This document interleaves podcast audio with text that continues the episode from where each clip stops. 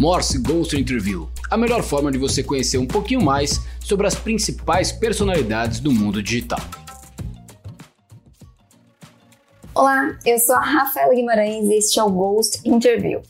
O Ghost Interview é um formato proprietário do Morse que recria narrativas em forma de entrevista para apresentar personalidades do mundo dos negócios, empreendedorismo e inovação. Trazemos as principais curiosidades, percepções e visões dessas personalidades com base nas entrevistas e conteúdos já realizados por essa pessoa. Hoje, nosso convidado é especial para mim, sou suspeita, porque eu acompanho e sou fã dessa pessoa. Ele é apresentador do podcast número 1 um de saúde mental e bem-estar chamado Unpurpose. Ele também é Chief Purpose Officer do aplicativo de saúde mental Calm e é autor do best-seller número 1 um do New York Times chamado Pense como um Monge. Eu estou falando de Jay Sherry e já fica o convite aqui de vocês conhecerem o trabalho dele. O seu podcast já recebeu grandes nomes e talentos de diversas origens, como a Oprah, Will Smith, Jennifer Lopez e Michelle Obama. E o podcast traz muita saúde mental, resiliência, vulnerabilidade, histórias e até boas práticas, boas dicas Algo que em muitos casos pode ser difícil de a gente ver de grandes celebridades. Inclusive, o episódio da Michelle Obama foi super recente, então fica aqui o convite também de vocês ouvirem e assistirem ali todo esse aprendizado com o conteúdo dele. E a gente trouxe a personalidade aqui do Jay Sherry não só pelo seu conteúdo e pelo seu posicionamento, mas também nos surpreendeu né, e nos chamou a atenção o seu cargo de Chief Purpose Officer do aplicativo global Calm. Ele desempenha um papel fundamental desenvolvendo conteúdo exclusivo para funcionários, ajudando a construir resiliência mental nesse sentido. E também ele conduz conversas para trazer a saúde mental para o primeiro plano da experiência dos funcionários e da cultura do local de trabalho. E a gente foi pesquisar, né? Chief Purpose Officer é, tem também em, em outras empresas, é um cargo que Muitas empresas estão falando sobre isso, como trazer propósito ali para as organizações e qual é a visão dele sobre esse grande desafio, né? Segundo ele, 43% dos trabalhadores o tempo inteiro dizem que o seu trabalho é a principal causa da sua saúde mental negativa. E segundo ele, isso precisa mudar. O trabalho deve ser um lugar onde a gente prospere e não uma fonte constante de estresse. Reimaginar a relação entre saúde mental e trabalho, capacitar os funcionários para terem conversas para eliminar estigmas, iluminar os recursos disponíveis serão algumas das suas principais áreas de foco como Chief Purpose Officer. E como eu mencionei, ele é autor né, do best-seller Pense como um Monge. Inclusive, eu já li esse livro, fica o convite também para vocês lerem esse livro.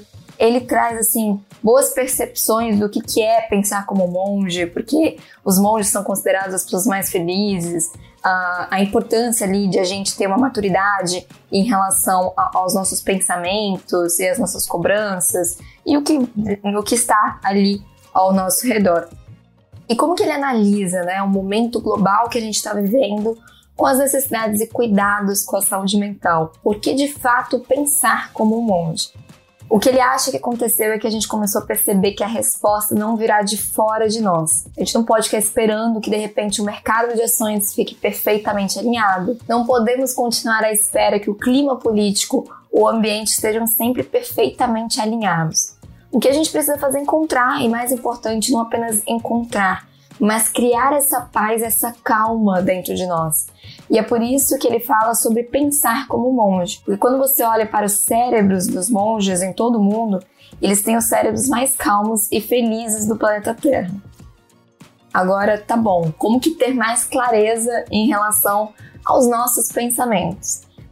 Segundo ele, na filosofia monge existem três modos: o modo da ignorância, o da paixão e o da bondade. Toda decisão, ação, pensamento, intenção pode estar em um destes modos. E aqui fica o convite de vocês é, ouvirem tanto na aplicação de vida profissional quanto pessoal. O modo da ignorância é onde as suas relações, o ato é baseado na insegurança ou no medo. O modo da paixão é o modo que você está fazendo algo porque deseja um determinado resultado, tem muita energia colocada ali também por uma expectativa, pela recompensa e o que pode levar ao objetivo, sonho e uma meta.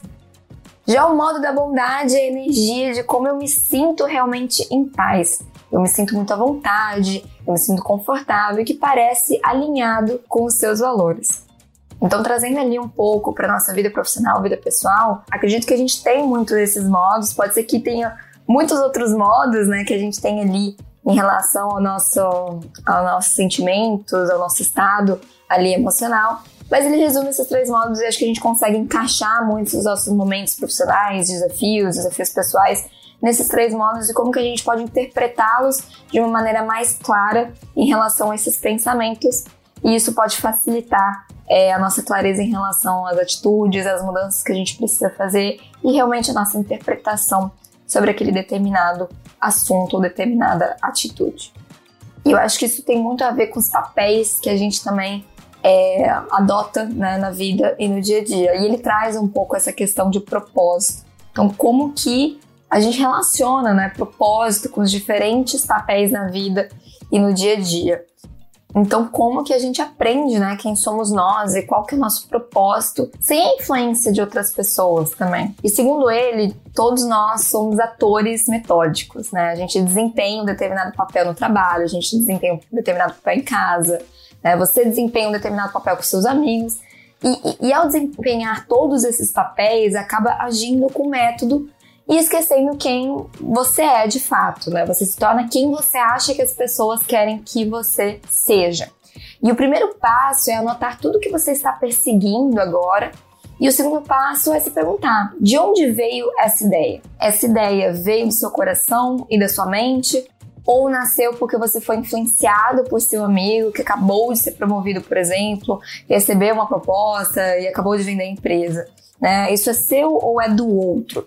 Porque, te, porque então aí pode ser que seja, não seja o seu sonho, né? Seja o sonho de outra pessoa. E a terceira pergunta que você deve se fazer é que é exatamente isso. O seu sonho é realmente o seu sonho?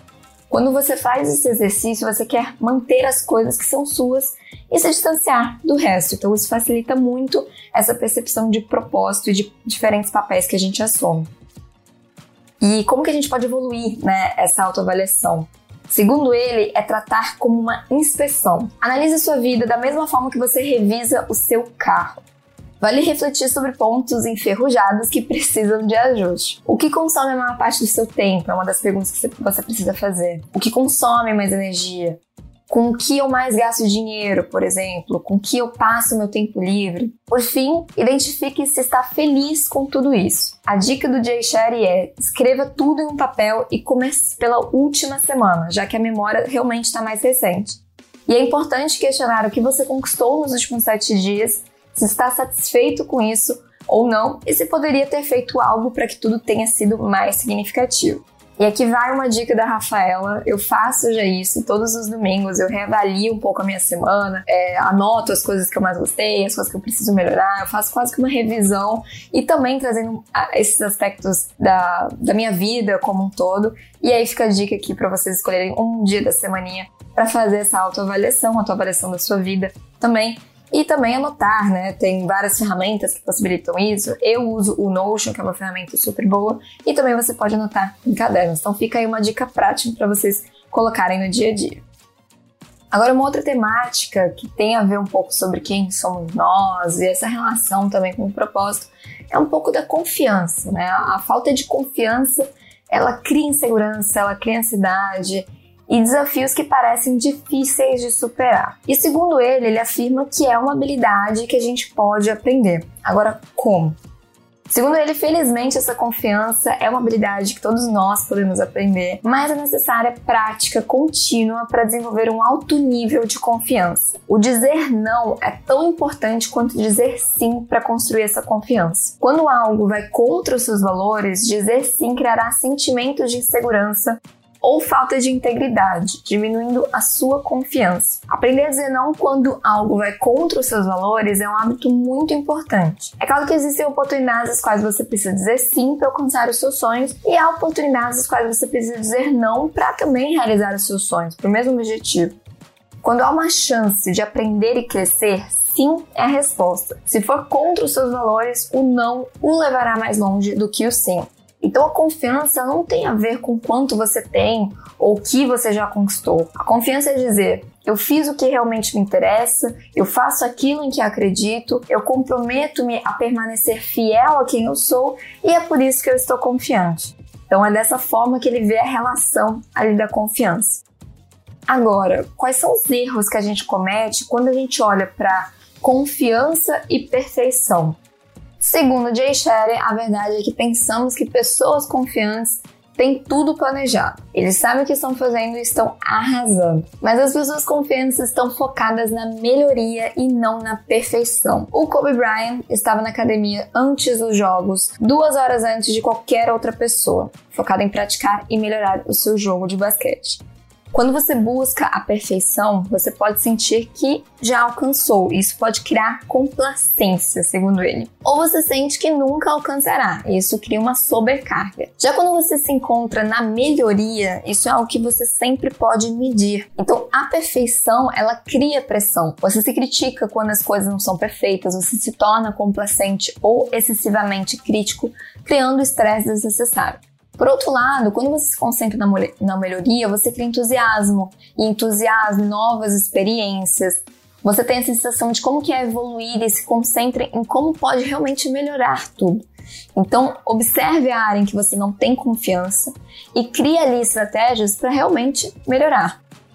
Tem um treinador de ciclismo britânico chamado David Brailsford que ele fala: se você conseguir melhorar pelo menos 1% cada vez que fizer algo, os resultados serão tremendos porque você continuará tentando fazer essas melhorias.